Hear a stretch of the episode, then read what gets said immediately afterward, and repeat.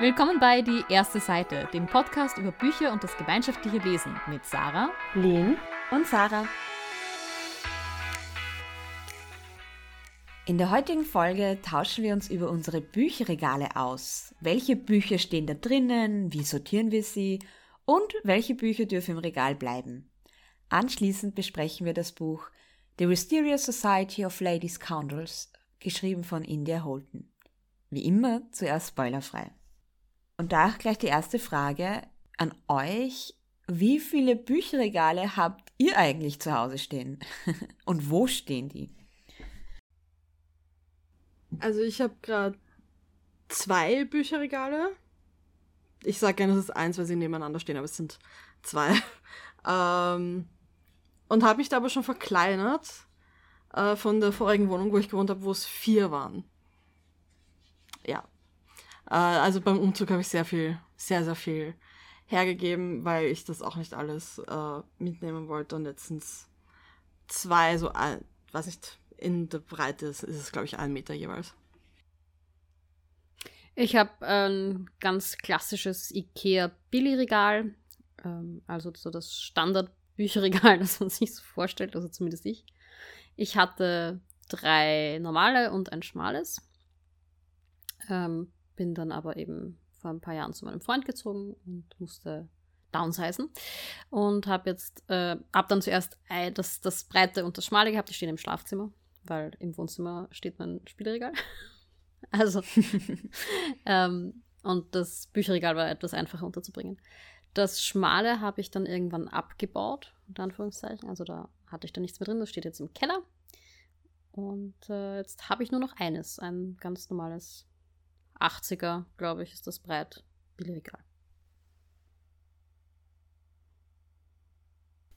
Ich habe so eine Regalwand in meinem Wohn-Esszimmer, wobei eins, zwei, drei sind so gute vier Halbregale, die, wo Bücher drin stehen und sonst ist halt Geschirr und so ein Klumpert halt drin.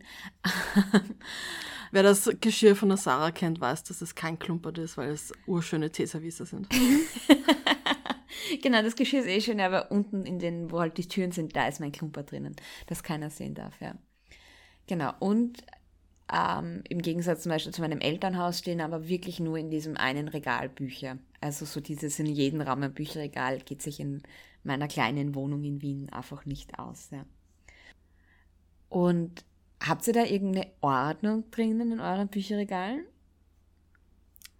Also je voller das Bücherregal wird, desto mehr verliere ich diese Ordnung, weil ich auch ehrlich gesagt nachschlichten muss einfach. ähm, aber grundsätzlich, als ich umgezogen bin, wurde folgende Ordnung etabliert. Das Ganze ist geteilt in Sprachen. Ich spreche nur zwei Sprachen, in Deutsch und in Englisch. Und innerhalb der Sprache ist es nach Genre geordnet. Und innerhalb des Genres ist es nach, alphabetisch nach Nachname des Autors geordnet.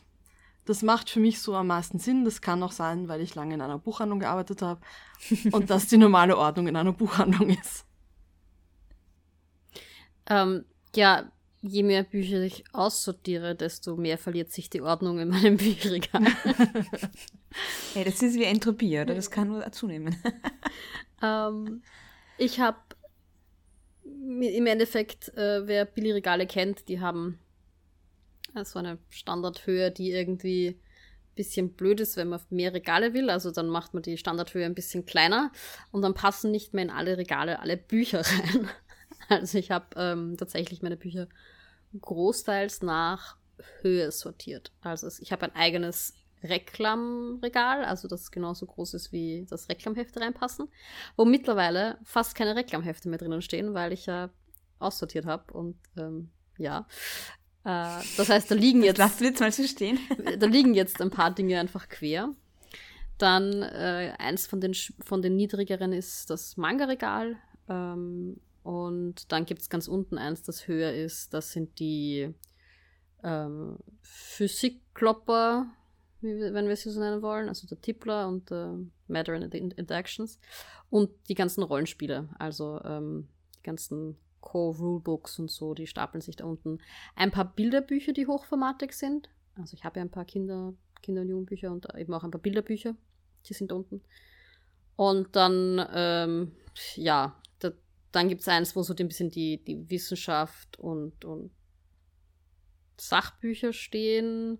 Und das wichtigste Regal ist eigentlich das, was ich momentan auch, also jetzt versuche, alle Bücher dort reinzubringen, was ein bisschen schwierig ist, ist da, wo die ungelesenen Bücher stehen. Also ich möchte eigentlich ein Neuzugänge, Schrägstrich, ähm, ausgeborgte Bücher, Schrägstrich, ungelesene Bücher, weil natürlich nicht alle von meinen ungelesenen Büchern sind Neuzugänge, haben und da tut sich momentan am meisten. Also das, und ich versuche eben aus allen anderen Regalen auch die dort hinunterzubringen äh, und da frei zu machen.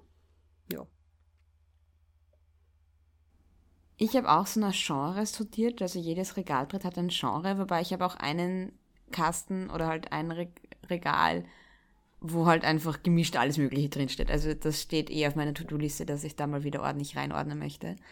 Ähm, ich habe auch das Physikregal, da stehen die gleichen Bücher drin wie bei dir, Sarah.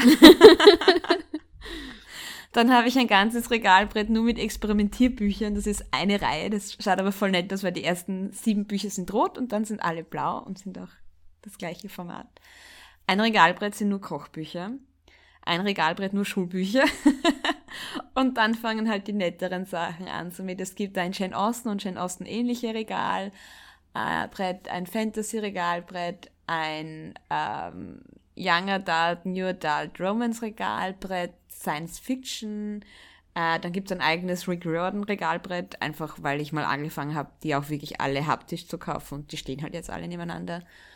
Und ich habe eben auch das eine mit den ungelesenen und ausgeborgten und ich finde, das ist auch etwas, das sich bei mir voll bewährt hat. Also, dass ich alles auf einen Blick habe, was eben neu ist und auch was eben eigentlich im anders gehört. Vor allem, ich finde, das ist so, wie eine Mini-Buchhandlung in meinem Regal. Da sind so Bücher drin, wenn ich gerade nicht weiß, was ich als nächstes lesen mag, dann gehe ich halt in dieses eine Regalbrett und kann mir eins aus ganz vielen aussuchen. das ist so smart, ich hätte das auch gern machen, aber ich habe nicht die Muße, dass ich dieses Regal jetzt umsortiere, ehrlich gesagt. Du kannst mich jederzeit gern zum Umsortieren einladen. Ich sortiere voll gern bei anderen Menschen. und innerhalb vom Genre habe ich es dann aber nach Farbe sortiert, nach dem Regenbogen, weil das schön ist. Aber ich finde, das ist sowas, ich verstehe, dass das auf Fotos mhm. nett ausschaut, wenn du Sachen nach Farbe sortiert hast. Aber mich würde das wahnsinnig machen, wenn dann die Bücher, die in einer Reihe sind, nicht chronologisch geordnet sind, sondern genau, nach Farbe. das hat immer Vorrang. Also Bücher in einer Reihe stehen so. schon chronologisch nebeneinander. Die haben ja auch oft ein ähnliches Farbschema, aber das geht natürlich. Also hallo, ich bin doch kein Unmensch. Natürlich. also eine gewisse. hallo, es gibt schon gewisse Regeln und dass die in einer Reihe chronologisch richtig stehen müssen, ist schon eine die oberste Regel und dann also Genre, Reihe und dann kommt erst die Farbe. Ja. Uh, und vor allem ich habe eine Aufräumsendung auf Netflix geschaut, nicht die Marie Kondo, sondern die andere, die auch ganz viel eben nach Farbe sortieren, weil sie sagen, wir merken uns halt oft, welche Farbe die Dinge haben und daher hilft uns das voll, uns zu orientieren. Ja. Also bei mir ist inzwischen ganz, ganz viel nach dem Regenbogen sortiert. Nur die Gewürze sind bei mir alphabetisch, weil da zu viele Sachen grün sind. ich habe tatsächlich keine Subordnung. Also da stehen alle und Genre ist jetzt eigentlich auch sehr weit gefasst. Da stehen halt alle gelesenen Romane stehen quasi zusammen aus da, wo ich sie hineingeschoben habe. Da gibt es keine. ja, die beiden von der Becky Chambers stehen nebeneinander. Das ist so weit, wie es geht. Äh, ich habe auch nicht nach Sprache, mittlerweile nicht mehr nach Sprache sortiert, also das hatte ich früher auch. Vor allem, als ich noch viele italienische Bücher hatte, die ich nicht gelesen habe. die standen in ihrer eigenen Ecke. Aber das ist jetzt alles viel durcheinander. Ähm, also ich habe tatsächlich nicht, das tue ich mir nicht an. Ich, ab und zu sortiere ich dann die neuen Bücher so ein bisschen thematisch, damit ich weiß, wo ich hingreifen muss, wenn, aber das ist innerhalb von drei Tagen eh wieder hinfällig. Also. Und was kommt eigentlich in eure Bücherregale und was darf dort auch stehen bleiben? Eben weil wir alle drei auch viel am E-Reader lesen. Deshalb ist diese Frage ja nicht unspannend. Mm, früher habe ich mm, fast alles in mein Bücherregal mhm. gelassen. Mhm. Also vor allem vor meinem Umzug, weil einfach der Platz da war. Und da habe ich auch viel noch, also da habe ich noch in der Buchhandlung gearbeitet und da gab es dann oft Leseexemplare und so weiter, die man sich dann halt mit heimgenommen hat, weil sie waren halt gratis da und die kriegst du zuerst mal äh, als physische äh, Kopie. Du kannst sie natürlich auch immer als E-Book anfragen, aber geschickt werden sie meistens von den Verlagen als physische Kopie. Und dadurch hat sich einiges angesammelt. Ich habe auch da unten noch einen ganzen Stapel voller Leseexemplare, die ich mitgenommen habe, äh, als ich gekündigt habe. Oder die ich seitdem auch nicht gelesen habe, ehrlich gesagt. Und aber seit ich halt umgezogen bin und wirklich mehr auf den Platz schauen muss, kommen echt nur Sachen ins Bücherregal, wo ich sage, erstens, ich weiß, dass mir dieses Buch irgendwie was bedeutet oder was bedeuten will, weil es halt von einem Autor, einer Autorin ist, die ich sehr, sehr gerne mag. Oder wo halt die Ausgabe irgendwie sehr, sehr schön ist. Mhm. Ja, ich weiß, Sarah, ich glaube, du kaufst dir tatsächlich manchmal, wenn du im E-Reader was, wenn dir im E-Reader was gefallen hat, die, die Sachen auch in echt. Selten, aber doch, ja. Ich mache das äh, nicht. Ich habe tatsächlich nur die Bücher, die ich quasi aus irgendeinem Grund halt physisch habe. Das heißt, es sind hauptsächlich deutschsprachige Bücher, weil ich gerade die englischsprachigen halt viel am ähm, E-Reader oder als ähm, Audiobook höre. Ich habe tatsächlich, ich glaube, selbst wenn ich alle meine Bücher, die ich gelesen hätte, aus dem Büch oder die auf meinem Substrich, die ich gelesen habe, aus meinem Bücherregal rausnehmen würde, würden da noch viele übrig bleiben, weil ich viele so Referenzgeschichten habe oder sowas. Also das klingt jetzt vielleicht blöd, aber ich habe halt ähm, doch einige so Bücher, die ich drinnen habe, um vielleicht nochmal Dinge nachzuschlagen. Also Sachbücher, die ich mal gelesen habe. Und dann die ganzen Rollenspielbücher, die jetzt auch nichts sind, was ich von vorn bis hinten lese. Äh, Kochbücher doch wieder ein paar. Ich versuche sie immer zu dezimieren, weil ich sie eh nicht verwende und dann kommen halt wieder neue dazu. Also ich habe tatsächlich, ähm, ja, viel, viel komisches Zeug in meinem Bücherregal. Was ich tatsächlich fast nicht mehr habe, sind Bücher, die irgendwie mit Unterricht zu tun haben.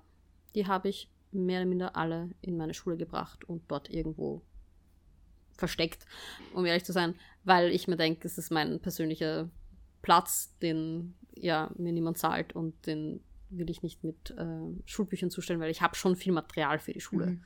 Aber es steht jetzt halt in der Schule. Ja, und ich muss sagen, es ist mein Bücherregal, ist aber auch ein Designelement. Also das ist ein, ein Eyecatcher in meinem, oder ein, ein Wohlfühlobjekt auch. Also ich schaue gern rein und dann fühle ich mich wohl. Und deshalb ist es mir auch wichtig, dass ich da reinschauen kann und Bücher sehe, die ich voll gern habe. Und ich merke, es gibt eben so manche Bücher, weil du es vorher schon angesprochen hast, wo ich weiß, die möchte ich auf jeden Fall noch ein zweites Mal lesen oder da mag, die mag ich vielleicht immer wieder angreifen und die liebste Szene raussuchen. Da mag ich vielleicht auch meine liebsten Szenen markieren oder das will ich auch einfach in meinem Regal so, so sehen, wenn ich reinschaue. Und die kaufe ich mir dann eben tatsächlich manchmal einfach noch einmal. Ähm, zum Beispiel auch bei der Wisteria Society, das wir heute besprechen, da habe ich während ich, also nachdem ich den ersten gelesen habe, mir quasi alle drei als echte Bücher besorgt und weil ich gewusst habe, das lese ich sicher nochmal und die sind auch voll hübsch anzusehen und ja. Und sonst hatte ich eine Zeit lang auch so diese Regel, wenn ich in einer Buchhandlung ein Buch finde, dann kaufe ich es mir auch dort und gehe nicht heim und besorge es mir dann über einen anderen Anbieter als E-Book. Das fühlt sich irgendwie falsch an. Also viele Bücher sind auch einfach so in meinem Regal gelandet, weil ich es halt in der Buchhandlung entdeckt habe. Hättet ihr so ein Traum-Szenario? Also wie hättet ihr denn gern, wie euer Bücherregal aussieht? Ich muss sagen, bei meinem größer. größer, aber dafür brauche ich eine größere genau. Wohnung. Ja. Ja, ich gehe hier gegen den Trend. Ich sag kleiner. Ich habe ja schon gesagt, ich hatte ja das halbe Bücherregal oder wie auch immer, das mhm. nur 40 cm breit ist. Ähm, das steht jetzt im Keller. Und meine Idee wäre schon, das jetzt dann irgendwann, also vielleicht so gegen Ende des Jahres, mal wieder heraufzubringen und dann zu schauen, ob ich da dann alles reinbringe. Mhm. Dass es noch kleiner wird. Mhm. Ja, weil dann passt es perfekt gegen, neben den Kleiderkasten, weil jetzt steht es halt irgendwie so im Weg ist ein bisschen übertrieben, aber wir haben halt eine Kleiderkastenfront und da ist daneben eine schmale Nische noch und da passt das andere, das schmale halt perfekt mhm. hinein. Da war es auch drinnen und dann wäre es irgendwie ein bisschen freier im Schlafzimmer. Und wie gesagt, viele von den Regalen sind jetzt, eh, also einige von den Regalen, ich will nicht viele sagen, übertreiben wir es nicht, aber einige von den Regalen könnte ich jetzt schon darüber siedeln, beziehungsweise ich könnte einfach noch ein bisschen und werde auch jetzt noch ein bisschen mehr aussortieren und dann glaube ich, ist es tatsächlich möglich. Irgendwie stresst mich gerade dann Minimalismus. Du, ich bin da genau das andere. Ich hätte gern Decken hoch um mindestens ein Eck mit Leiter, mit Rollleiter. Das wäre, das wäre meins. Und mit einem Globus mittendrin irgendwo vielleicht noch, keine Ahnung. Und, aber so, so die schöne The Beast Library wäre ich schon, das wäre schon meins, ja. Bei mir muss gar nicht so groß sein, aber ich hätte gern genug Platz, dass ich neue Sachen dazu kaufen kann, ohne dass es sich dann stopft irgendwie. Ich merke einfach, wie viel Zeug ich immer noch in meinem Bücherregal habe, das ich eigentlich nicht verwende. Und ja, also ich glaube, es wäre bei mir sehr einfach, das downzusizen. Ich behalte ja sowieso schon nur noch, also wie gesagt, die, die, die Bücher, die ich behalte, weil sie mir so gut gefallen haben, das ist nicht mal, glaube ich, ein halbes Regalbrett. Vielleicht ist es gerade ein halbes Regalbrett. Also insofern könnte da noch einiges gehen. Wie stehst du zahlenmäßig gerade da? So Anfang des Jahres hast du gemeint, du hast so 80 Bücher, glaube ich, die du noch loswerden möchtest, loswerden kannst. Ich bin jetzt, glaube ich, äh, unter 70. Guter Fortschritt. Ich, ich applaudiere ja. gerade ins, leise ins Mikrofon. Man, man sieht es halt nicht. Ja. um, ja, und ähm, ist, ich hätte halt gern, dass wirklich nur noch Sachen drinnen stehen, die ich wirklich gern habe. Und ich weiß nicht, ob ich wirklich. Also, ich könnte natürlich dann anfangen, das ist, glaube ich, ähm, Irrsinn, äh, die Ding Bücher zu kaufen, die ich wirklich, wirklich gern ge gelesen oder gehört habe, die ich halt gelesen oder gehört als mhm. E-Book oder halt E-Audio ähm, konsumiert habe. Aber wozu? Weil wenn ich sie nochmal lese, lese ich sie als E-Book und wenn ich sie nochmal höre, höre hör ich sie in dem Format, in dem ich sie gehört habe. Also, ja. Ich merke einfach, dass ich, dass es mich erleichtert, dass es irgendwie Stress von mir wegnimmt, je weniger ich in meinem Regal habe. Weil ich eh weiß, dass ich tendenziell immer die sein werde, die eher die ungelesenen Bücher im Regal stehen hat als die gelesenen. Das heißt, ein kleineres Regal bedeutet einfach weniger ungelesene Bücher und weniger Aufgaben, die man sich selbst auferlegt. Aber ein bisschen sortierter und ein bisschen hübscher könnte es schon sein.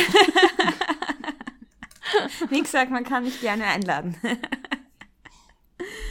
Aber was keiner von uns hat, sind so ähm, Wandhängeregale und da dann Bücher irgendwie drauf. Gell? Wir haben alle so Standregale. Hey, es ist so anstrengend, im Altbau Löcher zu bohren. Ja. Tatsächlich, also in meiner alten Wohnung, Schrägstrich vor allem in meinem in meinem Jugendzimmer, also wo ich als Kind gewohnt habe, da war das irgendwie die, die Strategie. Ähm, und als ich dann halt in meine Wohnung gezogen bin, habe ich jedes Mal, wenn ich zu viele Bücher hatte, ein neues Bücherregal dazu gekauft. Es, es ist halt kein, keine nachhaltige Art und Weise, mit Büchern umzugehen oder mit dem eigenen Zeug umzugehen, weil irgendwann ist der Platz aus und es wird immer mehr Bücher geben, die man sich noch holen könnte oder ja, also deswegen das Aussortieren hat dann irgendwie auch gut getan. Also mhm. vor allem auch schon von den dreieinhalb, die ich in meiner alten Wohnung hatte, zu hier, zu dem einen. Weil ich halt wirklich gemerkt habe, wie viel da drinnen war, dass ich, mit dem ich mich eigentlich nie wieder beschäftigen wollen würde. Ja. Und natürlich waren da schöne Bücher drinnen und das ist halt auch so, ich, ich finde Bücher sehr, sehr reizvoll, so wie du auch ein bisschen sagst, Sarah, so dieses Wohlfühlelement, das Ästhetische, ach, in eine Buchhandlung reinzugehen. Und ich habe dann teilweise halt auch wirklich Bücher gehabt, so mit ich hatte so einen ganz ähm, hübschen Bildband, der hochformatig schmal war. Mit Kirchen drinnen. Wirklich toller Bildband. War halt zu hoch für irgendein Regalbrett. Und dann schaut es halt schon nicht mehr schön aus, wenn man es im Regal irgendwie so. Das ist ein Buch für den Kaffeetisch, oder? Dann, ja, das soll man gar nicht hin. Ja, von denen mhm. hatte ich einige und irgendwann wird dann halt der Tisch auch voll. Und ja, also ich, ich finde Bücher immer noch sehr hübsch und ich muss mich halt daran sozusagen erinnern, dass sie mir auch gefallen können und im Geschäft bleiben können und ich mich einfach an den Dingen freue, die ich schon habe. Ich habe den Reiz von diesen Coffee Table Books irgendwie nie so richtig verstanden. Sie sind groß, sie sind schwer, sie sind teuer. Es sind Fotos drinnen, die ästhetisch schön sind, aber die jetzt für dich wahrscheinlich in den meisten Fällen keinen emotionalen Wert haben. Wozu? Ja, ich hatte aber nie so, ich hatte nie so klassische, klassische Coffee Table Books, sondern halt irgendwie, es gibt so coole Kinderbilderbücher, so großformatige zu irgendwelchen fancy Themen, irgendwie zu Unterwasser, das Meer oder so. Und dann hast du wirklich tolle Illustrationen und irgendwie so Mhm. und einfach so schön gestaltet, ja. Das sind natürlich nicht die klassischen Coffee Table Books, aber ähm, ja, wie gesagt, bei mir ins Regal passen sie nicht. Also, ja. Was allerdings bei mir ins Regal passt, ist äh, das Buch, das wir heute besprechen werden. Das ist ein ganz normales Taschenbuchformat. Perfekt, das passt quasi in jedes Regalbrett, außer das mit den Recklingbüchern. Also du legst es hin. genau, müsste liegen. Also, wie gesagt, es geht um das Buch äh, The Mysterious Society of the Lady Scoundrels von der India Holton. Und der erste Satz lautet wie folgt. There was no possibility of walking to the library that day. Ähm, also kurz dilettantisch auf Deutsch übersetzt. Äh, es gab keine Möglichkeit, an diesem Tag zur Bücherei zu gehen, zur Bibliothek zu gehen. Ich habe das ganz vergessen, dass der erste Satz war. Wie cool ist dieser Satz bitte? Priorities, oder man hat seine Prioritäten richtig sortiert, wenn das das erste ist. Ja. Absolut, ja. Und auf dem Rest der ersten Seite ähm, lernen wir so ein bisschen unseren Hauptcharakter kennen, die Cecilia äh, und ihre Tante, die Miss Darlington. Die meint, dass sobald ihre Nichte rausgeht, sie unglaublich krank sein wird. Das heißt, sie muss sich immer fest einpacken. Sie darf nie in die Sonne gehen, ähm, weil sonst äh, könnte sie innerhalb einer Woche an einem Husten sterben. Und wir sehen, dass die Cecilia jemand ist, der gerne liest und gerne in Büchereien geht, Buchhandlungen, äh, Bibliotheken. Bibliotheken. ähm, und gerade ein Buch von Longfellow liest, als es plötzlich an der Tür klopft. Zu einer unchristlichen Zeit. Raffet 1. Und die Tante beschwert sich noch, wer denn zu dieser unseemly hour es wagen würde, äh, plötzlich zu klopfen. Und das ist so die erste Seite. Ich glaube, das ist ein Buch, wo man auch die zweite und dritte Seite lesen muss, damit man den Eindruck kriegt, um was es geht. Was auch das Coole dran ist, dass man zuerst noch nicht weiß, was, in welche Richtung geht das Buch. Ja. Ja. Ich glaube tatsächlich, man muss das erste Kapitel lesen, um wirklich einschätzen zu können, ob, das, ob man das lesen will. Ja, weil mich hat das dann noch. Das ist überhaupt nicht in die Richtung gegangen, in die ich erwartet habe, dass es gehen würde. Ich habe also ich habe vorher nichts über dieses Buch gewusst und ja, das ist auch sowas, wo ich sage, das erste Kapitel ist schon sinnvoll zu lesen. Ja, voll. Und da, das fand ich auch cool, so dieses, was passiert jetzt gerade? Verstehe ich das Englisch gerade richtig? Ja. Ähm, Ja. Weil das sind wir vielleicht eh schon am richtigen Punkt. Wem würdet ihr denn das Buch empfehlen oder wie würdet ihr denn das Buch möglichst spoilerfrei jemanden beschreiben? Ich. Wo fängt man da an? ja, wo fängt man da an? Ich finde, ich möchte gern den Vibe ein bisschen beschreiben. Oder der Vibe, an den es mich erinnert hat, ist so ein bisschen, äh, wer die Filme gesehen hat, äh, Enola Holmes mäßig. Mhm. Ich finde, vom Vibe hat es mich ein bisschen daran her- erinnert. Ich hätte von den Vibes, wie habe ich gesagt, Jane Austen plus Princess äh, Bride plus Fluch der Karibik. Das passt auch sehr gut. Und weil ich Fluch der Karibik nicht so gern Ja. hab, äh, hätte ich ihr gesagt, Regency Romance meets Kingsman. Kings, ja. Also so, Austin Powers ist zu viel, aber eher so ein bisschen eine witzig, nicht ernstzunehmende Spy-Geschichte. Ja, also es hat halt auch so diese, diese wirklich filmischen Action-Elemente. Ja. Und so viel möchte ich schon noch sagen, ich meine, es steht ja im Titel Lady Scoundrels, also ich habe ja nichts über das Buch gewusst, außer den Titel und das Cover. Ähm, Sarah, du hast ja das Buch zum Lesen angefangen, hast nach dem ersten Kapitel gedacht, das, das wäre was für einen Buddy Read und hast uns geschrieben und ob wir das nicht mitlesen wollen und ich habe das Cover gesehen und die Titel macht, natürlich, klingt gut, es wird schon lustig sein. Und obwohl ich natürlich schon irgendwie durch den Titel verraten wird, da geht es auch irgendwie um Lady Scoundrels, war ich trotzdem nicht auf das vorbereitet, was kommt. Mehr sage ich dazu nicht. Mhm. Ja, ähm, ich glaube eben, dass es schon ähm, LeserInnen ansprechen wird, die gerne so Regency Romance lesen, aber die vielleicht auch schon genug gelesen haben, dass sie es wertschätzen, was das Buch anders macht. Ja. Das würde ich, also so, diesen Leuten würde ich es auf jeden Fall mal empfehlen. Also diesen FreundInnen, an die ich da denke, würde ich das auf jeden Fall mal legen und sagen, hey, da musst du mal reinlesen, das könnte was sein. Ja. Ich würde sagen, ich würde es auch den Leuten empfehlen und dabei denke ich hauptsächlich an mich selber, äh, die bisher noch keine oder wenig Erfahrungen mit Regency Novels gemacht mhm. haben und irgendwie so einen Einstieg gerne wollen, aber halt aus einer anderen Richtung ein bisschen. Vor allem, wenn man was Lustiges lesen möchte und auch etwas, mhm. wo halt ähm, auch in jeder Zeile auch was drinsteckt, also wo man auch aufpassen muss, dass man Witze nicht verpasst. Es sind vor allem auch sehr intelligente Witze, ja. habe ich das Gefühl, und nicht irgendwie so Slapstick-Humor, wobei der auch manchmal vorkommt. Ja, aber man, also wenn man es zu schnell liest, ich habe mich schon oft dabei ertappt und dachte, na, ich muss jetzt ein bisschen langsamer, weil sonst, sonst geht's, also sonst kriege ich nicht mit, worauf da gerade eigentlich angespielt wird und was da jetzt eigentlich gerade der Witz ist, ja. Also das muss man halt auch wissen, wenn man sich darauf einlässt. Deshalb wirklich mal so die ersten, das erste Kapitel lesen. Das ist, glaube ich, schon ein ganz guter Blick drauf, was kommt da jetzt auf mich zu. Wem ich es nicht empfehlen würde, ist Leute, die ein ernsthaftes, äh, nicht ernsthaft, aber. Historisch akkurat? Ja, das auch. ähm, nein, aber mehr, also es ist halt wirklich ein Buch, das sich selbst nicht ernst nimmt. Mhm. Und ich habe schon das Gefühl, dass andere Regency Romances sich halt sehr wohl ernst nehmen. Also irgendwie das anders angehen. Und das, also ich denke mir, es kann schon für Leute vielleicht zu absurd sein, was da passiert. Mhm. Das muss man, muss man vorausschicken. Also es ist teilweise sehr absurd. Aber das ist irgendwie auch der Selling Point. Also man hat auf jeden Fall viel Spaß ja. beim Lesen.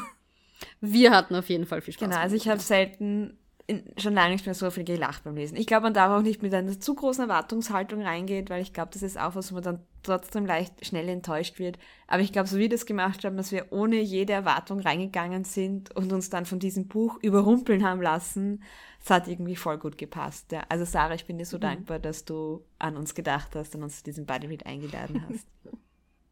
ja, ich hatte, ich hatte auch sehr viel Spaß dabei dann würden wir uns an dieser Stelle von den ZuhörerInnen verabschieden, die sich jetzt gedacht haben, hm, vielleicht lese ich mal das erste Kapitel und ich kann es jedem und jeder nur anraten, es zumindest mal zu probieren, denn es ist definitiv was anderes. Ähm, und wir gehen jetzt in die Spoiler-Section, da beginne ich mal ähm, zu versuchen, den Plot dieses Buches zusammenzufassen. Also, wir haben schon die Cecilia getroffen, und es klopft an der Tür und das ist unser männlicher Hauptcharakter, den wir mal Ned nennen. Ich glaube, er hat im Verlauf des Buches zehn verschiedene Namen, die alle irgendeine Variante von irgendwas mit Leid im Titel haben. Da ist einmal der Portugiese und mal Italiener. Wurscht. Das sind unsere Hauptfiguren. Und dann muss ich, glaube ich, das Setting erklären, denn das Setting ist ja es sind Piratinnen, die aber mit ihren Häusern durch die Lüfte fliegen. also es sind Ladies der Londoner Society, also es sind eigentlich nicht Ladies der Londoner Society, sie stehen schon außerhalb. Aber wir haben sowas wie Piratinnen mit Häusern, die halt durch die Lüfte fliegen und ähm, auch Kanonen, glaube ich, in ihren Häusern mhm. haben und so. Und ähm, ja, das ist, glaube ich, allerdings das einzige Magieelement, das wir kennengelernt haben, nämlich dieser Zauberspruch, der Dinge, egal welcher Schwere ähm, in die Luft heben kann. Ähm, und das sind halt schon irgendwie so Piratinnen, die sich gegenseitig gerne ins Auswischen und ganz viele Dinge stehlen und Bankräube machen und sowas, ähm, was immer wieder zwischen, also zwischen den Zeilen, aber immer wieder so angemerkt wird, dass das halt die Vase vom Lord so und so ist und der Schmuck von der Lady so und so, den sie da tragen. Ähm, und unsere Ned soll eigentlich die Cecilia umbringen. Also er ist auf der einen Seite der Assassin, der sie umbringen soll. Das stellt sich aber heraus, er ist auch Angestellter der Königin, also so irgendwie Secret Service mäßig und soll ein Auge auf sie haben, wie dem auch sei. Die Wisteria Society trifft sich. Cecilia ist noch nicht offizieller Teil oder noch nicht zum hohen Tisch der alten Damen berufen worden, was sie ein bisschen ärgert, obwohl sie sich doch so viel Mühe gibt und schon einen Bankraub hinter sich hat und solche Dinge. Mhm. Und im Verlaufe dieses Meetings wird zuerst ein Haus gestohlen und dann später mehrere Häuser. Und das macht ja quasi die Ladies, also mit den Ladies dann gemeinsam. Aber ein Haus zu stehlen ist irgendwie, ja, wie ein Schiff zu kapern. Es macht die Lady halt handlungsunfähig in Wirklichkeit. Und der Bösewicht, der dahinter steht, ist ein gewisser Captain Morwart, der mit einer Abby herumfliegt. Und das ist dann, dann, dann, Cecilias Vater. Das wissen wir auch. Das weiß auch Cecilia selber. Also, das ist nicht der, der noch, noch kein Plot-Twist. Was ein Plot-Twist ist, ist, dass ähm, er gleichzeitig der Sohn von der Lady Darlington ist, bei der die Cecilia wohnt. Yes. ist sozusagen, Len hat nur bis zu einem Drittel gelesen oder so, gell? Genau, ich habe es nur bis zu einem Drittel geschafft. Das wusste ich noch nicht. Dein Blick war gerade. ähm, und dieser Captain Morvat glaubt, er ist der Nachfahre von dem einen Bronte-Bruder, den es gibt. Und hat irgendwie einen wahnsinnigen Frauenhass, weil sein Vater, sein angeblicher Vater, nie irgendwie den literarischen Durchbruch geschafft hat und will jetzt quasi alle Ladies und ihre Häuser kidnappen und dann die Königin Victoria vom Thron stürzen und quasi allen Frauen, die irgendwie Macht haben, ihre Macht nehmen. Er will das Patriarchat quasi, oder? So ein bisschen kennmäßig. Ja, wobei es ja schon so ist, dass wir Andeutungen kriegen, dass es eigentlich ja nur innerhalb dieser kleinen Society und Damen irgendwie das Patriarchat ein bisschen aussetzt und dass es sonst in der Welt schon vorherrscht. Aber der hat halt irgendwie einen Groll gegen diese Society, dieser Captain Morwart und ja.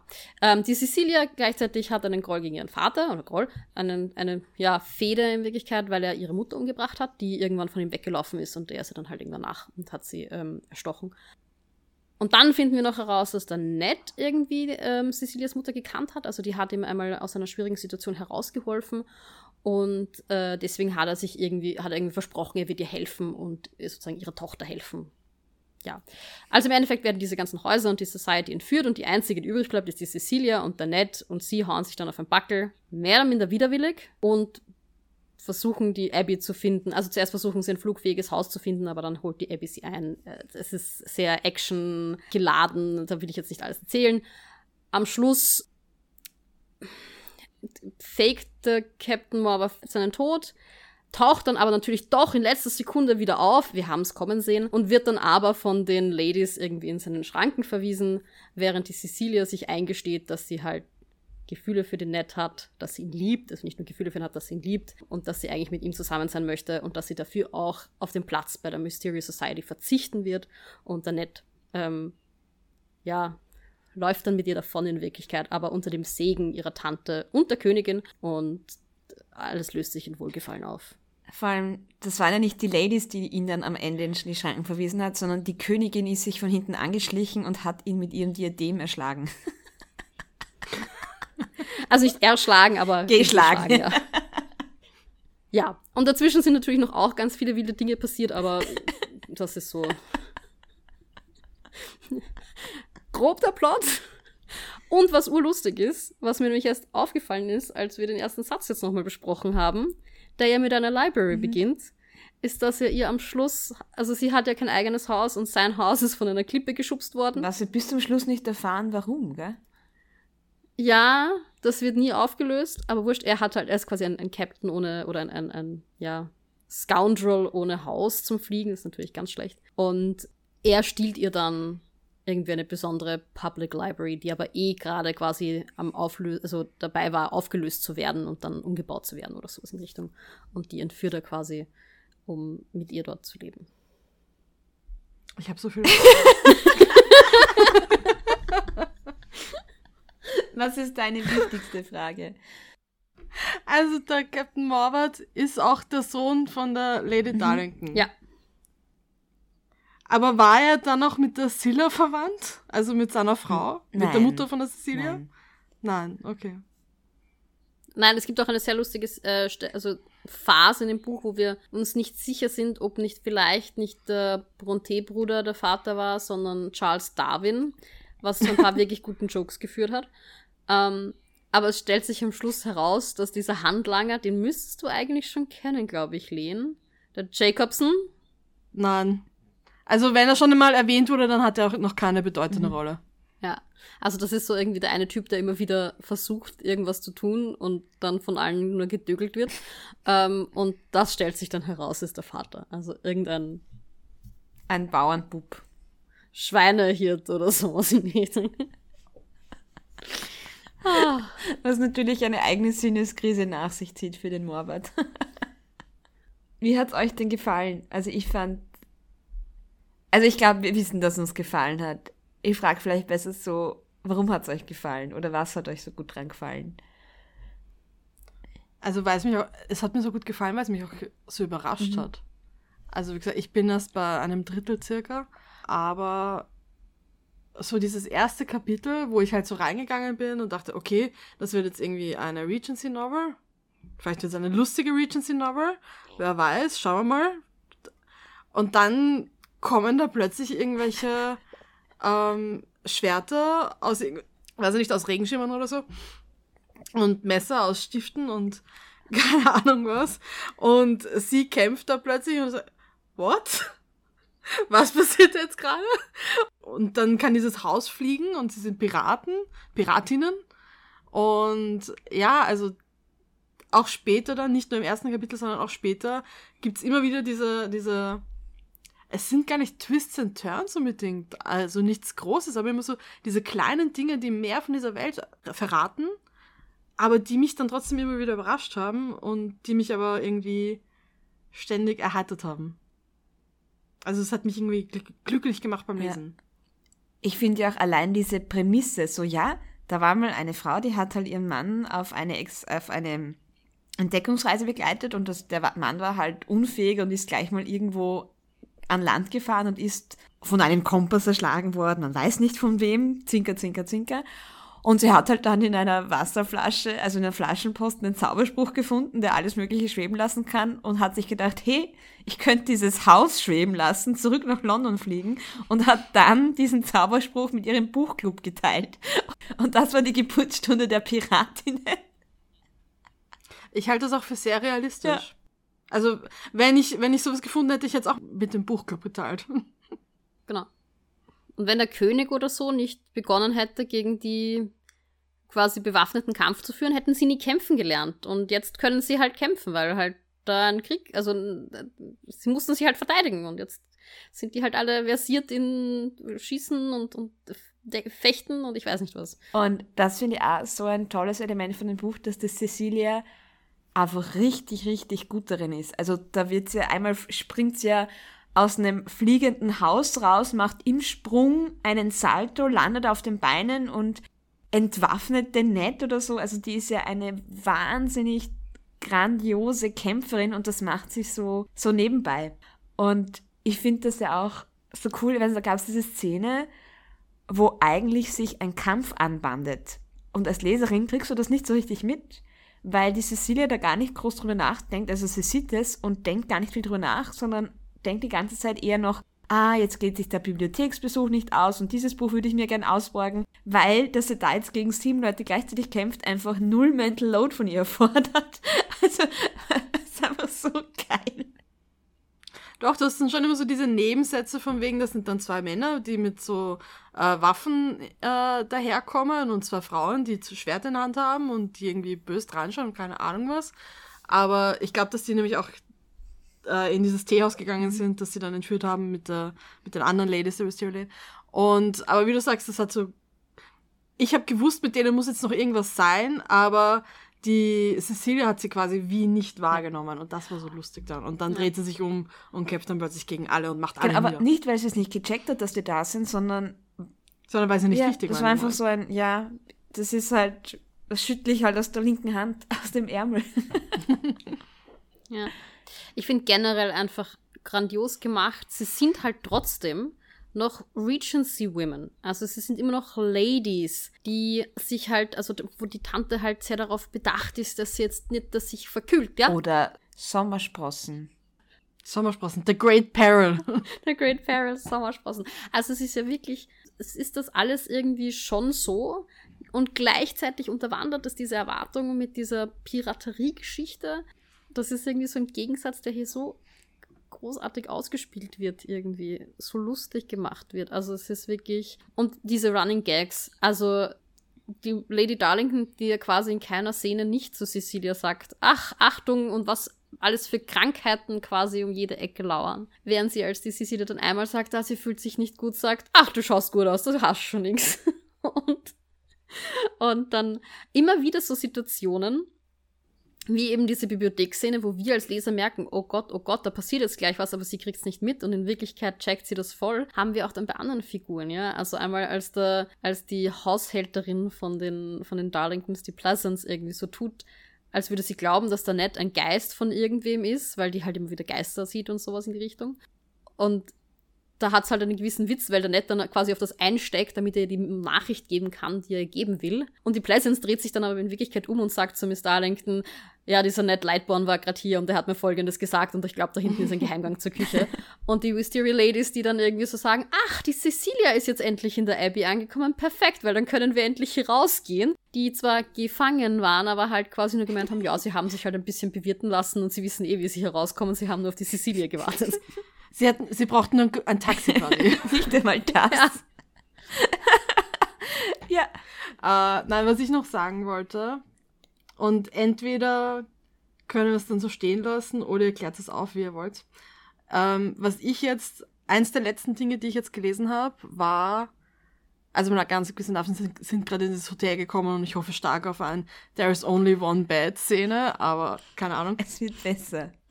Besser? Das ist großartig. Es ist Schick großartig. mir dann eine Sprachnachricht, sobald du dort bist, ja. aber ähm, eines der letzten Infos, die ich hatte, war, dass der Captain Morwart einen Maulwurf in dieser Society hat. Mhm. Und meine Vermutung ist jetzt, es ist entweder die Pleasance oder diese Jane. Lassen wir so stehen. Okay. Lassen wir so stehen. Das ist nicht ja. so, da müssen wir nicht zwingend drüber reden. You will find out. Okay. Ja. Ich mag die Dynamik zwischen den beiden sehr gerne. Ich finde das super witzig. Vor allem auch dieses, wenn er schon so obviously irgendwie einen Narren an ihr gefressen hat und sie irgendwie anhimmelt und so und sie so. Ich bin froh, wenn er nicht redet. Ich liebe die Dynamik zwischen den beiden. Vor allem, er verknallt sich ja von dem ersten Augenblick ein bisschen in sie. Und ich finde, Mhm. Also ich persönlich habe das selten in einem Buch so gut nachvollziehen können, wie sich gerade der Ned einfach so nach und nach, Seite für Seite immer mehr in sie verliebt. Und dann auch der Punkt da ist, wo er das halt dann auch für sich ausspricht, so jetzt muss er sich eingestehen, dass er sie voll gern halt einfach hat und dass er alles, dass alles andere danach kommt und dass sie das Wichtigste ist. Und eben auch so dieses, dass für sie das halt langsamer ist und zeitverzögert, also ein typisches He falls first, er verliebt sich halt zuerst und eben diese, wie er sich nach und nach in sie verliebt und, und wie er sie kennenlernt, ich habe das voll gefühlt und ich habe das, ich kann mich nicht erinnern, dass jemals in einem Buch schon so gut nachvollziehen haben können wie in dem, ja. Vor allem auch so diese Szenen, wenn es zwischen den beiden zu Rangeleien kommt und sie sich gegenseitig entwaffnen und sie sich in nichts nachstehen, irgendwie auch in ihren Fähigkeiten und also ja, und dass dann gleichzeitig aber auch immer diese, diese Chemie zwischen den beiden ist. Also sie, sie treten sich gegenseitig um, äh, bedrohen sich mit Pistolen, äh, rollen irgendeinen Hügel runter und drohen sich gleich gegenseitig irgendwas anzutun und dabei aber das alles mit dieser Chemie zwischen den beiden. Ich war vorher noch bei der Szene, wo eben so eine Rangelei war und er landet dann irgendwie auf ihr und sie sagt ähm, irgendwie sein Dolch Dolchholster oder keine Ahnung, wie man das dann nennt, äh, drückt sie. Und also, welches Dolchholster? Ich bin mir ziemlich sicher, dass so quasi eins zu eins kommt das später noch einmal. Also, da drückt er sie dann halt gegen eine Wand. Äh. ich freue mich drauf. Sie ist so grandios, ja. Was ich auch sagen muss, was halt das Element irgendwie, also was es für mich auch nochmal gut gemacht hat, ist eben diese klare feministische Ansatz in diesem Buch. Also das sind einfach starke Frauen, die gleichzeitig proper ladies sind, mehr oder minder. Also die, die, ja, all das machen, was man halt von Frauen in dieser Zeit erwarten, aber gleichzeitig auch noch echt tolle Piratinnen sind und ja, sich da zwar entführt werden, aber da eigentlich nie irgendwie bedroht sind, weil sie wissen eh, wie sie rauskommen und sie haben halt das, sozusagen war ihre Entscheidung, das abzuwarten. Auch die Königin, die ja dann toll gezeichnet ist, wo sie dann ähm, einfach sagt, ja, na, dann werden wir einfach mit diesem Palast hinfliegen. Und die Konstantinopla dann zu ihr sagt sie mit, sie wissen, wie man, sie, sie kennen den Zauberspruch. und, und, und sie sagt dann sowas wie, ja, weil du wirst ihn mir beigebracht haben oder sowas in die Richtung. Und dann hebt sie dieses Schloss in die Luft und stampft einmal auf, weil eine Seite irgendwie ein bisschen runterhängt. Und das ist aber nicht die Königin, die da spricht, sondern die Mutter von neun Kindern, die das quasi da wieder gerade rückt. Ja, es war einfach, die, die sind alle extrem schuldig, alle diese Frauen, also auch die Königin mit ihrem, die immer irgendwie eine Büste vom Albert oder ein Bild vom Albert oder irgendwas mit sich trägt. Ähm, und auch mit ihm redet und so. Ähm, oder eben die Lady Darlington mit ihren, mit ihren, äh, mit ihrer Hypochondrie und die Lady Armitage, die wir, glaube ich, noch gar nicht erwähnt haben, die ja auch großartig ist, die mit, ich weiß nicht, 70 plus immer noch glaubt, sie ist die Femme fatal schlechthin und, und gleichzeitig sind sie aber auch alle wirklich gut. Das ist, ach, ja. das ist so toll.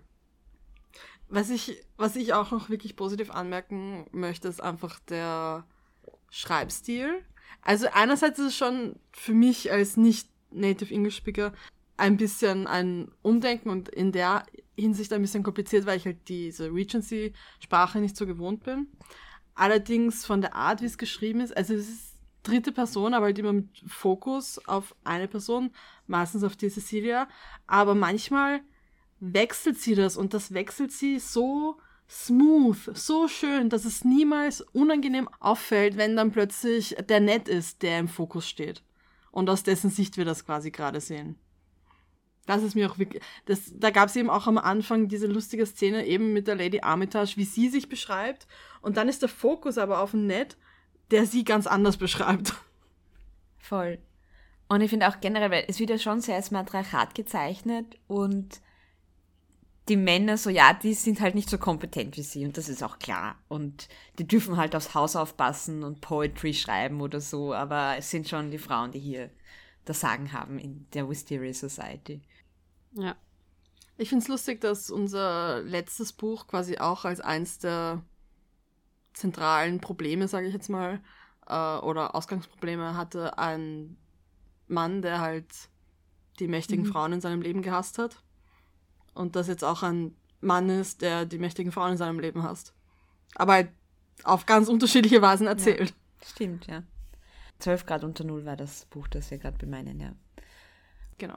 Und eben auch der Morwart ist ja dann am Ende kein echter Gegner für die Ladies. Also die haben ja überhaupt kein, also die erkennen den nicht einmal wirklich als Gefahr an, was ich ja voll cool fand. Ja. Also wo sie dann am Ende sagen, ist es doch eine Romance Novel. Also irgendwie dachte ich vielleicht, es wird schon ein Adventure-Roman, wo sie dann am Ende Cecilia sagt, hey Ned, ja, ich habe eigentlich keinen Einfluss auf das Geschehen in diesem Buch gehabt. so, wenn ich nicht da gewesen wäre, wäre die Geschichte genauso verlaufen. Also ist es wohl doch eine Romance Novel. Ich dachte, es wäre ein Abenteuerroman. also dieser ja. vierte äh, Wandbruch am Ende, den fand ich auch nochmal Chefskiss, also wirklich cool gemacht. ich fand auch sehr lustig, die Tante, die Mrs. Darlington, äh, sagt irgendwann zur Cecilia, oder sagt zu den Ladies in der Society, die Cecilia ist überhaupt nicht wie ihre Mutter. Sie wird auf gar keinen Fall sich von irgendeinem so Piraten bezirzen lassen, der sie äh, mit Poetry um den Finger wickelt und dann mit dem irgendwie zusammenkommen. Und das, irgendwie ist das genau das, was am Ende passiert. Aber wieso kann sie jetzt nicht Teil dieser Society sein und mit dem Netz sein? Also es gibt doch Ladies in dieser Society, die verheiratet sind, oder? Diese Miss Rotunda oder wie die heißt, die ist doch verheiratet. Das weiß ich nicht, weil sie hat ja am Ende kriegt sie dann die Einladung, Teil der Society zu werden und dann sagt sie, ja, sie muss sich jetzt entscheiden zwischen der Society und dem Net und sie entscheidet sich dann für Net, aber die ganze denken so, warum? Ich glaube, was sie nie besprochen haben, aber was quasi die, die sozusagen da dazwischen in Zeilen schwebt, ist, der Ned stellt sich ja mehr so vor, also ich glaube auch die Cecilia stellt sich den Ned nicht so als, er ist ihr, ihr Haushusband, äh, der mhm. irgendwie zu Hause bleibt und irgendwie das Haus bewacht, während sie Piratendinge macht, sondern sie stellen sich ihre Beziehung, glaube ich, anders vor. Und das ist halt eine Beziehung auf Augenhöhe und deswegen wäre es halt sozusagen so, wie sie das machen möchten, nicht mhm. drinnen, dass sie beides machen. Dass sie auch gleichzeitig in der Mysterious okay. Society ist. Weil das ist ja im Endeffekt das, was am Schluss passiert. Also sie holen sich ein gemeinsames Haus und, also, ja, stiehlt ihr eines, wie auch immer. Und sie wollen irgendwelche gemeinsam coole Dinge machen und die ähm, Männer der anderen Frauen, wenn sie denn vorkommen, sind halt so dekorativ halt Topfpflanzen. Ich weiß es Ihnen nicht. wird schon zugetraut, auf ein Haus aufzupassen. ja, so wie mit dem Tiger. Dem wird auch zugetraut, auf ein Haus aufzupassen. Eigentlich wahrscheinlich sogar mehr als dem Mann. Der Tiger ist bei mir bis jetzt einmal vorgekommen und zwar nur als Wort, äh, da waren die Person, die Person und der Tiger. War so, ist es ein echter Tiger? Ja, ja. Der Tiger ist echt, ja. Okay. Ja, na, und, und es ist ja wirklich, es werden ja die, also soweit ich mich erinnere, der eine Mann, der dann irgendwie erwähnt wird, der kann auch auf das eine, auf quasi ihr Haus aufpassen, also auf das Haus von der Miss Darlington, weil er hat eh seine Scrapbooking-Sachen dabei. Oder so irgendwie. Also da ist halt kein Pirat, der ist halt ein, ein braves Hausmännchen. Aber der Ned würde halt nicht diese Rolle quasi ausfüllen, weil der ist halt Pirat. Er ist ein obdachloser Pirat. Eh, aber er ist Pirat und er hat halt da Skillsets und ein bisschen, ein bisschen wie äh, Jack Sparrow, ein Pirat ja. ohne Schiff. Wobei, oder? Das habe ich nicht mehr überlesen. Wir wissen bis zum Schluss nicht, wer und warum sein Haus runtergeschubst worden ist vom Cliff. Ich hatte gehofft, dass du das mit deinem in der Trilogie weitergelesenen Knowledge irgendwie auflösen könntest. Ich meine, es muss ursprünglich das Haus seiner Mutter gewesen sein, weil es waren ja nur Frauen im ursprünglichen Buchclub. Und die ist ja ermordet worden, aber ich verstehe eh nicht, wie ist er sowieso überhaupt zu einem Haus gekommen, außer er hat das geerbt. Keine Ahnung. Kann er den Zauberspruch anwenden? Ja. ja. Okay. Voll. Also auch die Angestellten können ja die Zaubersprüche anwenden. Mhm. Aber der Morwart ja auch, oder? Ja, genau. Ja. Also es sind quasi die Söhne von Piratinnen, die halt dann in der Lage sind, auch Piraten zu sein. Aber das sind mhm. so ein mhm. paar Dinge, die, ich weiß auch nicht, ob sich die Autorin das so durchgedacht hat, diese Dinge, oder warum die, oder ob wir uns die halt selber zusammenreimen müssen. Weil, was ich auch gemacht habe, habe ich das falsch verstanden, aber eben das Haus von der Miss Darlington wird ja von dem einen Husband, mit, also dem einen Ehemann mit seinem Scrapbooks bewacht. Und der wird ja nicht vom mhm. Morwart mhm. gekippt, nicht, sondern der erlebt ja mit diesem Haus sein eigenes Abenteuer, das in einem Satz kurz umrissen wird. Da habe ich nochmal drüber nachgedacht. Ich glaube, es war ein anderes Haus das bei der Jagd, also dass das sich quasi irgendwie lösen kann und dann äh, beschädigt mhm. wird und deswegen notlanden muss und das quasi nicht mitgeführt wird. Ich glaube, das war einfach ein anderes Haus. Okay, weil nachher tauchte das Haus von den Darlingtons bei der Abby wieder auf. Das war ich auch so ein. Ja, ja. Nein, ich glaube, das Darlington-Haus ist in demselben Moment wie die anderen gekidnappt worden. Okay, und er hat sich in ein anderes Haus geflüchtet, quasi der, der Scrapbook-Husband. Ich glaube Rotunda oder so. Ich weiß nicht, ob es wirklich der war. I don't know. Das, die, die, sind so unwichtig. Nein, es war schon die vom Tiger, weil die hat gesagt, sie kann ihren eigenen Ehemann entbehren, weil aufs ihr Haus passt eh der Tiger auf. Deshalb kann sie ihren Mann in ein anderes Haus zum Haushüten schicken. Ja. Das, was ich sagen, das ist mir ein bisschen schwer gefallen, oder zumindest im ersten Drittel des Buches fällt es noch schwer, äh, die Namen ja. alle auseinanderzuhalten und sich zu merken. Ja. Ich weiß nicht, vielleicht wird es später einfacher. Ich, man braucht nicht viele Namen, weil es sind okay. Cecilia und Ned, die Miss Darlington und die Miss Armitage. Ja gut, der Ned hat auch zehn Namen. Ja, eh, aber die muss man sich nicht alle merken. Wir sagen einfach Ned und die Sache ist erledigt. Und er denkt auch von sich immer als Ned. Also in seinen Gedanken ist er halt auch immer der Ned. Und dann ist der Morwart und vielleicht die Konstantinopla und die Pleasance. Ja. Fertig.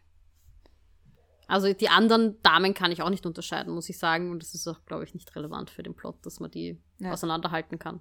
Voll. Mhm. Jetzt haben wir schon lange darüber geredet, was uns gefallen hat. Was hat euch denn nicht ganz so zugesagt? Gibt es da auch Punkte?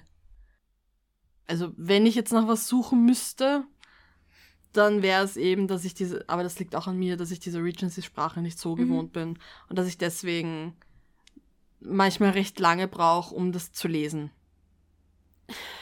Ich fand es großartig witzig. aber aufgrund dieser Absurditäten hat es ein bisschen für mich an Emotional Impact gefehlt. Mhm. Also für mich ist ein Fünf-Sterne-Buch tendenziell eines, wo ich lachen und weinen muss. Und ich weiß nicht, ob es jemals eine Stelle gegeben hätte, der man hätte weinen können, weil es alles eben auf diesem witzigen Unterton geschrieben wird in Mhm. Wirklichkeit. Also es gab schon so ein, zwei vielleicht ernstere Momente, aber es ist im Endeffekt auf das ausgelegt.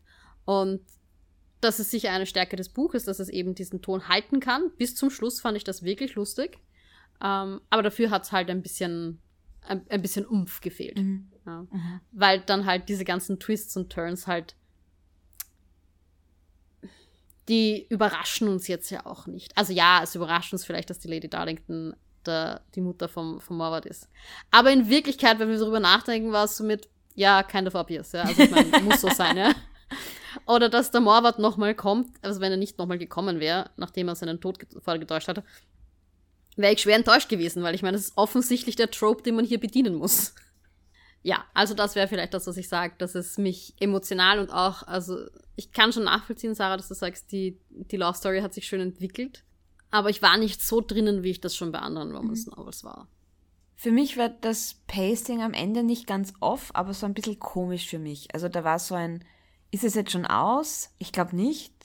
Aber die Länge passt irgendwie nicht. Jetzt haben wir den Höhepunkt und da kommen noch 100 Seiten und dann dachte ich schon, jetzt kommt sicher noch ein Twist und dann ist der aber schon lange nicht gekommen. Ich weiß nicht, also da gegen Ende war einfach so ein bisschen das Tempo anders, als wie ich es erwartet hätte. Ähm, und eben so ein paar Dinge sind drin, wo ich dachte, die hätte ich jetzt schon gern aufgelöst gehabt. Also da hätte ich schon noch gern irgendwie ähm, was erfahren und auch das Gefühl gehabt, ah, das hat die Autorin so vorbereitet und das wird jetzt, das kommt jetzt noch einmal. Aber das ist bei mir wirklich Sudan auf hohem Niveau, wie man so schön sagt. Also mir hat es einfach wirklich in dem Moment das so gut abgeholt und ich habe dann gesehen, dass eben auch schon die beiden anderen Bücher aus der Reihe draußen sind und habe inzwischen auch, also ich habe den dritten gestern fertig gelesen, ja. Ich wollte nur fragen, ob es in den anderen Büchern dann auch eben um die Cecilia geht oder ob es dann um andere Leute aus der Society Nein, nein, ganz classic Romance Novel Trope, in jedem Band ein anderes Pärchen. Ja. geht. Okay. Und soll man die auch lesen? Ja, Also die sind es auch wert. ich finde schon, weil sie sind dann wieder ein bisschen anders. Also am Anfang vom zweiten Band war ich so ein bisschen zuerst schon kurz skeptisch, so ich weiß jetzt nicht, ob mir das gefällt. Und sie schafft aber einfach dann jedes Mal ein bisschen eine, eine zwei andere Personen, die halt wieder eine andere Art haben, wie sie sind, wie sie denken, auch die Art, wie sie sich ineinander verlieben. Und es hat mir einfach wirklich gut unterhalten. Also den dritten fand ich nicht von dem Abenteuer, da Abenteuer, das sie erlebt haben, nicht ganz so gut gefallen wie den ersten beiden.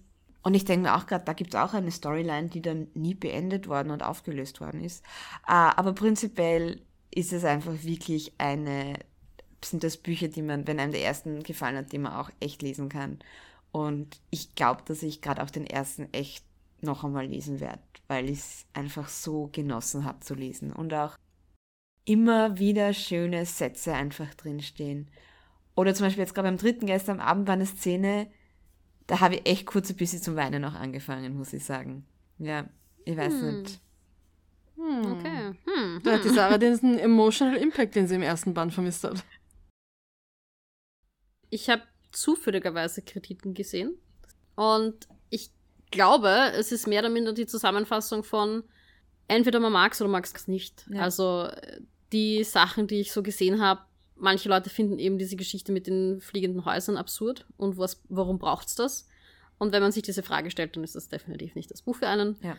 Verstehe ich total. Ja. Nein, es ist einfach, es, Humor ist halt, ja, personenabhängig. Also wenn, Mhm. wenn man das, wenn das nicht bei mir landet oder wenn ich nicht in der Verfassung bin, dass das bei mir landen kann, dann funktioniert es halt nicht. Also, ja, das war irgendwie so den, das, was ich irgendwie aus den Retentionen so herausgelesen hätte. Also es ist, es ist mehr oder minder so ein Hit or Miss, weil halt es ist halt diese, dieser Grundton und diese Absurdität, auf der das Buch basiert. Und wenn man das nicht lustig findet, dann Sollte man nach dem ersten Kapitel zu lesen aufhören, ja. Mhm. Ja, es wird genau. nicht anders. Also die, sie fangen nicht an, dass plötzlich die Häuser doch wieder stehen bleiben. Ja. Ich muss noch, ich muss noch erzählen, diesen einen Witz. Bitte. Gott, das ist so gut. im zweiten Kapitel oder so, wo er den Alex kennenlernt. Äh, also nicht, wo er den Alex kennt, wo wir den Alex kennenlernen. Mhm. Ähm, der erzählt irgendwie, ja, das ist irgendwie ein, ein furchtbarer Pirat, aber gleichzeitig sein bester Freund und mit dem hat er schon so viel durchgemacht. Unter anderem hat er den London Casual in unter zwölf äh, Stunden fertig gemacht. Und es ist halt zu 1000 Prozent eine Anspielung auf Star Wars und den Castle Run, den der Millennium Falcon in 13 Parsec gemacht hat. Und das ist einfach großartig gewesen. Es war das zweite Kapitel und ich war davor schon schwer verliebt in dieses Buch. Ähm, weil halt Lady Armitage mich im zweiten, also die ganze Prämisse, aber dann vor allem die Lady Armitage mich so abgeholt hat. Und dann kommt diese Szene und es war so ein, ja, ja, das ist einfach großartig. und ich bin mir ziemlich sicher, es sind noch andere so Pop-Culture-References drinnen. ich habe es mir an manchen Stellen immer wieder gedacht, ich glaube, da spielen sie jetzt auf das an, aber ich habe es mir dann leider nicht markiert oder irgendwie mehr drüber nachgedacht. Ich glaube, da kann man noch viel, könnte man noch viel rausholen aus dem Buch. Vor allem, ich kann mich nicht daran erinnern, dass wir schon mal eine Folge lang nur über ein Buch gesprochen haben und das dabei nur uns ausgetauscht haben, was hat uns besonders gut gefallen. Das glaube ich nicht. Ich glaube tatsächlich, dass wir schon andere ja. sehr fangirly ähm, Episoden hatten, aber ja, es ist einfach, man muss halt dazu sagen, es ist halt kein wahnsinnig tiefgründiges Buch. Also es ist halt ein, eine Komödie und die, die macht es halt richtig. Ich finde, das ist auch ein guter letzter Satz. Ich glaube auch, ja. Dann sagen wir damit, äh, wie immer, bis zum nächsten Mal und tschüss. Ciao. Und tally ho!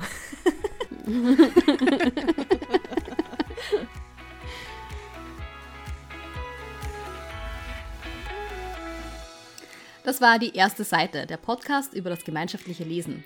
Die nächste Folge kommt am 1. des nächsten Monats. Bis dorthin folgt uns auf Instagram unter die-erste-seite oder schreibt uns doch eine E-Mail an erste Seite.podcast at gmail.com. Bis zum nächsten Mal.